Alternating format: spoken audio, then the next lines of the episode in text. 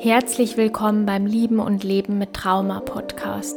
Ich zeige dir, wie du trotz deines Bindungstraumas ein erfülltes und glückliches Liebesleben führen kannst. Lassen wir gemeinsam die Ängste hinter uns und los geht's. Wir sprechen ja sehr viel über Bindung, die Bindungstheorie, auch die Bindungsmuster, aber in dieser Folge soll es darum gehen, welche Rolle die Bindung denn eigentlich für unsere psychische Gesundheit spielt, vor allem in Bezug auf die Emotionsregulation und auch auf die Psychopathologie.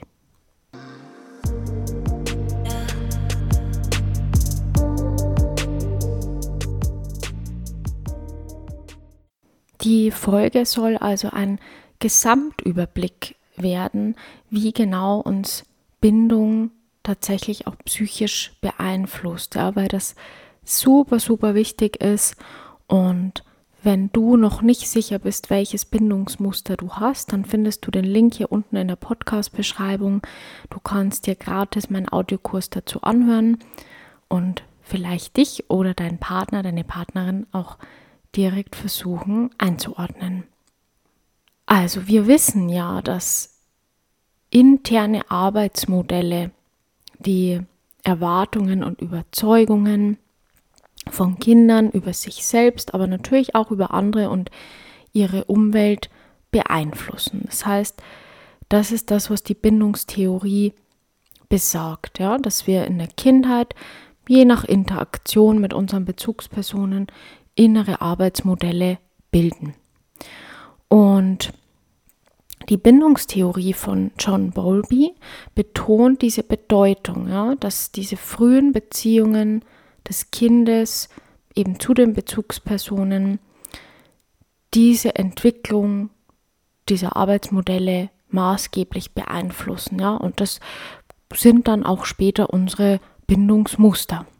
Und diese internen Arbeitsmodelle, kann man sagen, sind kognitive Strukturen, ja, die sich eben aus diesen wiederholten Interaktionen zwischen Kind, den Eltern oder anderen Bezugspersonen, es kann auch Pflege, können auch Pflegepersonen sein, sich entwickelt. Und das Ganze bildet die Grundlage ja, für, für alle Erwartungen, Überzeugungen, Glaubenssätze des Kindes eben über sich selbst, die anderen Menschen und auch die ganze Umwelt.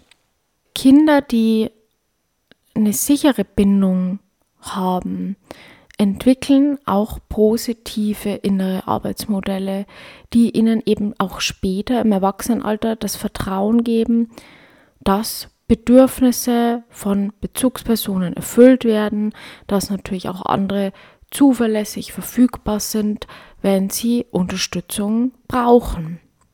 Und Ainsworth hat ja später diese drei Bindungskategorien identifiziert. Das waren erstmal der sicher gebundene Bindungstyp, unsicher vermeidend und unsicher ambivalent. Und sie, die Mary Ainsworth, war da auch wirklich eine sehr bedeutende Forscherin in der Bindungstheorie. Und sie hat auch dieses Strange Situation Experiment gemacht, um diese verschiedenen Bindungsmuster zu identifizieren.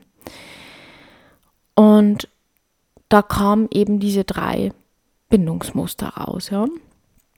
Was genau jetzt die Bindungsmuster ausmacht, wie gesagt, guckt euch das nochmal an, auch wenn ich jetzt hier so ein bisschen drauf eingehe, aber hört euch gerne den Audiokurs dazu auch noch an. Und sie hat eben festgestellt, dass Kinder mit einer sicheren Bindung ihre Bezugsperson auch als sicheren Hafen nutzen. Ja, also das ist so dieser sichere Hafen, zu dem sie immer wieder zurückkehren, aber von dem aus sie auch ihre Umgebung erkunden können. Ja? Also diese Exploration, das Explorationsverhalten. Das heißt, die fühlen sich sicher, auch alles um sich herum entdecken zu können. Und diese Kinder reagierten auch sehr, sehr positiv, ja, wenn sie wieder auf ihre Mutter getroffen sind, nach dieser Trennung sozusagen. Kinder die jetzt einen unsicher vermeidenden Bindungsstil haben, neigen eben eher dazu, ihre Bedürfnisse zu unterdrücken, wollen auch immer sehr unabhängig wirken, um am Ende natürlich Ablehnung zu vermeiden. Ja. Kinder, die eine ängstliche Bindung, also unsicher ambivalente Bindung zeigen, haben eine ganz, ganz starke Angst vor Trennung ja, und sind auch ganz widersprüchlich und eben ambivalent in ihrer Reaktion, wenn sie wieder auf die Mutter treffen. Kinder mit einer sicheren Bindung haben ein sensibles Verhalten von, von ihrer Mutter oder Bezugsperson erfahren. Also deswegen entwickeln sie ja auch später ein positives Selbstbild. Weil Kinder, die eine sichere Bindung erfahren haben, haben auch die Erfahrung gemacht, dass eben ihre Eltern ganz sensibel und angemessen auf ihre Bedürfnisse reagieren und auch eingehen. Ja? Und diese positiven Erfahrungen führen dazu, dass sie selbstverständlich auch ein gesundes Selbstbild entwickeln können, dass sie auch später ein hohes Vertrauen in sich selbst, also Selbstvertrauen und auch Vertrauen in andere haben können. Ja. Und somit sind sie selbstverständlich auch besser in der Lage, sich in sozialen Beziehungen einzufügen. Und das führt auch zu einer positiveren Sicht auf sich selbst und auf die Umwelt. Ja. Wenn wir uns jetzt mal die Kinder mit einer unsicher vermeidenden Bindung angucken, ähm, die meiden ja eben bindungsbezogenes Verhalten, um Ablehnung zu vermeiden, wie schon erwähnt. Sie haben also gelernt, dass der Ausdruck von ihren Bedürfnissen oder Emotionen vor allem in Stresssituationen eher zur Ablehnung geführt hat. Ja? Also das heißt, sie haben Ablehnung erfahren, wenn sie ihre Bedürfnisse, Emotionen, zum Ausdruck gebracht haben. Dem Kind bleibt also nichts anderes übrig, ja, als Strategien zu entwickeln, um diese Bindungsbedürfnisse zu unterdrücken und um unabhängig zu wirken. Und was ganz spannend ist, obwohl diese Kinder oder auch später diese Erwachsenen diesen Eindruck erwecken, dass sie ganz stark und selbstständig sind, verbergen sie eben ganz oft ihre tiefen Bedürfnisse nach Nähe und Fürsorge. Also oft denkt man ja, dass vermeidende Bindungsmuster dieses Bedürfnis gar nicht mehr haben. Das, das ist aber nicht so. Also auch die haben selbstverständlich das Bedürfnis nach Nähe und Fürsorge. Jetzt gucken wir uns mal noch die Kinder mit der unsicher ambivalenten Bindung an also der ängstliche Bindungstyp. Sie zeigen ganz starke übertriebene Notsignale, ja, also alles, was die Eltern aufmerksam machen soll, ja, dass diese Nähe aufrechterhalten werden kann. Wieso wird ein Kind unsicher ambivalent? Weil sie in der Regel unvorhersehbare und auch inkonsistente Erfahrungen gemacht haben mit ihren Bezugspersonen. Also, und das führt natürlich zu Ängsten, dass ihre Bezugsperson gegebenenfalls überhaupt nicht ja, angemessen auf ihre Bedürfnisse reagiert. Und um genau diese Nähe von den Eltern aufrecht erhalten zu können, neigen sie eben dazu, dass sie ihre Notsignale verstärken ja, und ganz übertriebene emotionale Reaktionen zeigen. Das Verhalten ist natürlich oft widersprüchlich, weil sie sich zwischen diesem Wunsch einerseits nach Nähe und aber auch Angst vor Ablehnung hin und her gerissen fühlen. Ja? Also dadurch, dass es so ein inkonsistentes Verhalten ist, sind sie auch permanent hin und her gerissen. Sie wissen ja nie, werden meine Bedürfnisse jetzt erfüllt oder wieder nicht, ja. Das heißt, sie haben jetzt nicht durchweg eine schlechte Erfahrung gemacht, aber ähm, es ist einfach unvorhersehbar geworden und das führt zu diesem hin und her gerissen sein. Später kam dann ja noch ein weiteres Bindungsmuster dazu, und zwar das Desorganisierte. Und das entsteht vor allem, wenn Eltern, Bezugspersonen das Kind in irgendeiner Form verängstigen. Ja, also jedes beängstigende, verängstigende Verhalten der Eltern führt zu diesem Bindungsmuster. Und es entsteht eben, wenn die Kinder widersprüchliche, auch teilweise verwirrende Verhaltensweisen ja, von ihren Bezugspersonen beobachten und Bezugspersonen, Eltern zum einen die Quelle ja, des, der Sicherheit, des Trostes sind, ja, aber eben auch die Quelle der Angst sind. Deswegen wird dieses Muster auch oft bei Kindern mit traumatischen Erfahrungen oder eben belastenden Situationen, emotionalem Missbrauch beobachtet. Wenn wir jetzt mal weiter in Jugend und ins Erwachsenenalter gehen, dann entwickeln natürlich auch Jugendliche schon enge Beziehungen ja, zu Gleichaltrigen, auch schon romantische Beziehungen. Und diese Beziehungen werden auch wichtiger, dass sie eben diese Unabhängigkeit von den Eltern fördern und auch die Möglichkeit bieten, soziale Ziele auch zu erreichen, ja, die ganz typisch auch für diese Entwicklungsphase sind.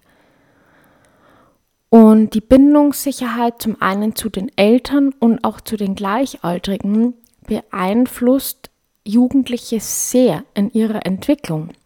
Man denkt ja oft, okay, na, also nur was in der Kindheit passiert, ist wichtig. Das ist natürlich auch super wichtig, aber auch im Jugendalter, ja, spielt es eine große Rolle für die psychische Entwicklung.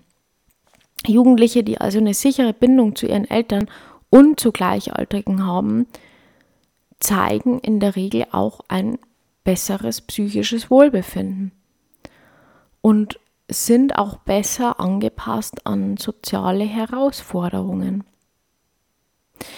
Wenn jetzt jemand hingegen bindungsunsicher ist, ja, kann auch das Risiko für psychische Probleme wie jetzt zum Beispiel Depressionen, Angstzustände und Verhaltensstörungen erhöht sein. Im Erwachsenenalter sind romantische Bindungen natürlich sehr wichtig, romantische Beziehungen. Und die zentralen Dreh- und Angelpunkte bei Erwachsenenbeziehungen sind ja immer Angst und Vermeidung. Also wir bewerten unsere Bindungen und Beziehungen anhand dieser zwei Dimensionen. Angst, Vermeidung. Wenn jetzt jemand eine sehr hohe Angst Bewertung zeigt, ja, dann zeigt das wieder, wie vorher erklärt, diese Angst vor Ablehnung und vor dem Verlassenwerden.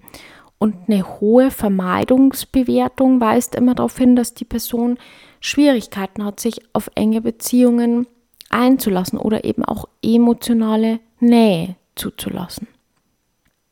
Was hat jetzt Bindung mit Psychopathologie zu tun? Also unsichere Bindungsmuster oder Bindungsmodelle sind eben durch diese negativen kognitiven Modelle mit einer höheren Anfälligkeit für Psychopathologie verbunden. Also Menschen mit einer unsicheren Bindung neigen dazu, dass sie eben negative, auch dysfunktionale Überzeugungen entwickeln, die ihre Sicht auf Beziehungen, auf andere Menschen ganz stark beeinträchtigen können. Und diese negativen Modelle können auch das Risiko für die Entwicklung von psychischen Störungen selbstverständlich erhöhen. Man hat dazu auch Studien gemacht und hat auch herausgefunden, dass diese Bindungsunsicherheit in der Jugend oder im Erwachsenenalter oder beides auch wirklich Zusammenhänge mit Angststörungen, Depressionen oder auch asozialem Verhalten gezeigt hat, ja. Und ja, diese Ergebnisse legen nahe, dass es auf jeden Fall ein erhöhtes Risiko ja, für verschiedene psychische Störungen gibt. Wenn wir uns jetzt mal die Emotionsregulation oder auch die Emotionsregulationsstrategien ansehen, sehen wir, dass die auch eine ganz wichtige Rolle bei der Verbindung zwischen Bindungsunsicherheit und Psychopathologie spielen. Also die Art und Weise, wie wir unsere Emotionen regulieren, ist auch wieder eine vermittelnde Rolle. Ja? Und Menschen mit einer unsicheren Bindung neigen auch dazu, dass sie unangemessene, dysfunktionale, ungesunde Emotionsregulationsstrategien entwickeln. Und das ist ja auch ganz oft der Kern ja, von psychischen Problemen. Der Kern ist ganz oft die Emotionsregulation. Und das führt auch zu einem erhöhten Risiko für psychische Probleme. Auf der anderen Seite wieder vermeidende Personen neigen ja dazu, ihre Emotionen zu unterdrücken. Ja, also die regulieren nicht, die unterdrücken. Und ängstliche Personen haben hyperaktivierende Strategien. Ja? Also die Vermeider unterdrücken Bedürfnisse und wollen natürlich auch ihre Gefühle vermeiden, was am Ende zu einer emotionalen Abkühlung führt. Ja, also diese Menschen werden emotional distanziert, abgekühlt. Ängstliche neigen dazu, dass sie sich ja buchstäblich in ihren Emotionen verlieren. Ja, also das wird fast so, dass man es nicht aushalten kann. Ja? Also man verliert sich in diesen Emotionen. Und dann kommen diese hyperaktivierenden Strategien zum Einsatz, um ganz schnell wieder diese emotionale Nähe herzustellen oder um die Angst zu bewältigen. Das ist auch was, was ich ganz oft von Klientinnen höre. Ähm, erst wenn ich dann wieder im Kontakt bin mit meinem Partner oder wenn diese Nähe wieder da, da ist oder hergestellt ist oder wenn ich irgendwie weiß, derjenige ist noch da, ja, und das kann auch jetzt nur durch eine Nachricht sein oder irgendwas, Telefonat, dann kommt wieder diese Erlösung. Deswegen es ist es für beide das Ziel zu lernen, Emotionen zu regulieren.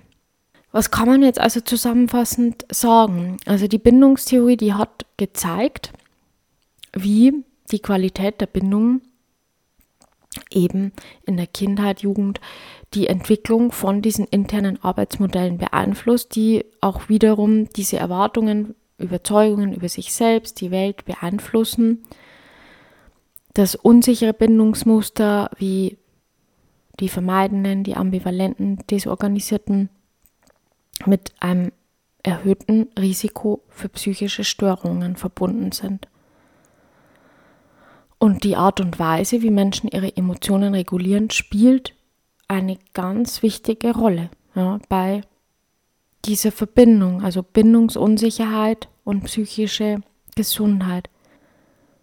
Dann wissen wir jetzt, romantische Beziehungen, auch im Erwachsenenalter, ja, werden anhand dieser zwei Dimensionen, also Angst oder Vermeidung, bewertet und dass auch die Beziehungen zu unseren Eltern, im Jugendalter, gleichaltrigen, romantischen Partnern ganz unterschiedliche Auswirkungen auf die Bindungssicherheit haben und auch auf das, auf das psychische Wohlbefinden. Und wenn man ganz klassisch in, in DSM 5 oder ICD-10, jetzt ja mittlerweile 11, guckt, dann beinhalten ganz viele psychische Störungen eine maladaptive, also schlechte ja, Emotionsregulation.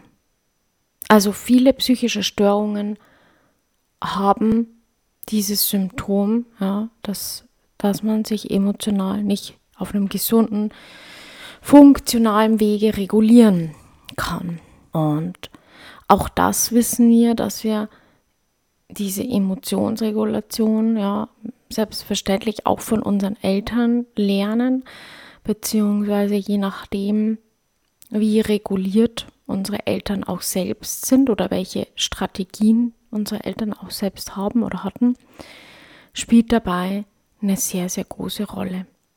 Ich möchte abschließend noch was zur Emotionsregulation sagen, weil viele ja gar nicht verstehen, wie, wie kommt zum Beispiel emotionales Essen zustande, wieso lenken sich andere eher mit Sport ab und so weiter.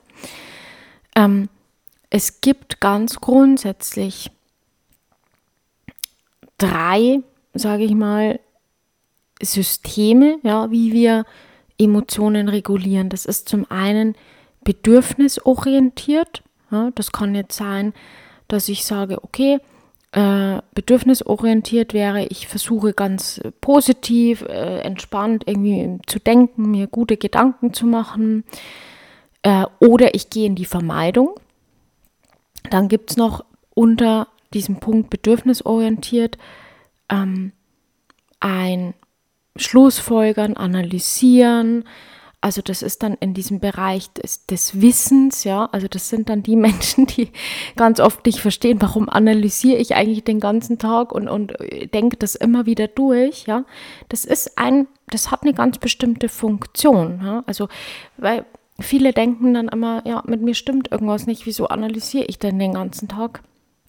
Das ist dieses System bedürfnisorientiert, ja, also ich will jegliche kognitive Dissonanz reduzieren, mir alles erklären, Schlussfolgern. Und dann gibt es eben auch dieses, ich muss essen, ja, also dieses stressinduzierte Essen oder exzessiven Sport. Das ist dann in dieser Kategorie Körper. Dann gibt es Menschen, die eher zielorientiert sind, ja, also die sich gezielt ablenken, die Gedanken unterdrücken, versuchen, die Situation neu zu bewerten. Ja. Oder auch hier wieder auf der körperlichen Seite ganz extrem unterdrücken oder ganz extrem übertriebene körperliche Reaktionen oder dieses richtige Druckablassen zeigen. Ja.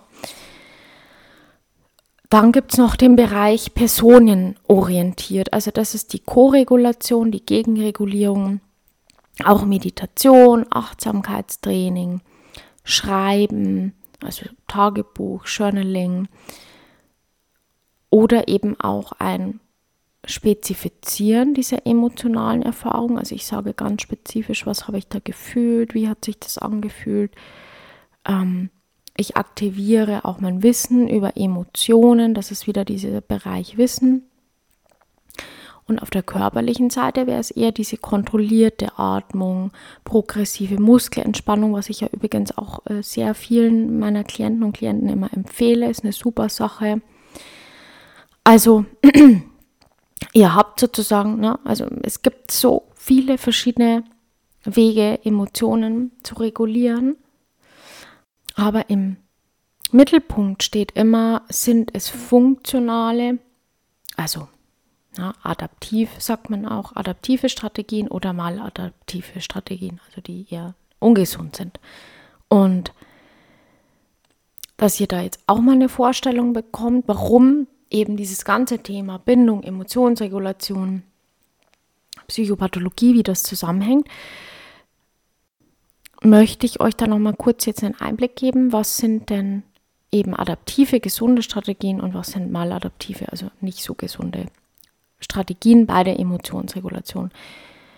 Eine gute Strategie ist zum Beispiel alles, was mit dem Thema Reframing, also ja, ich versuche die Situation auch neu zu bewerten, Probleme lösen, Akzeptanz, ja, also auch Abwägen von Optionen und was haben diese Optionen vermutlich für emotionale Konsequenzen.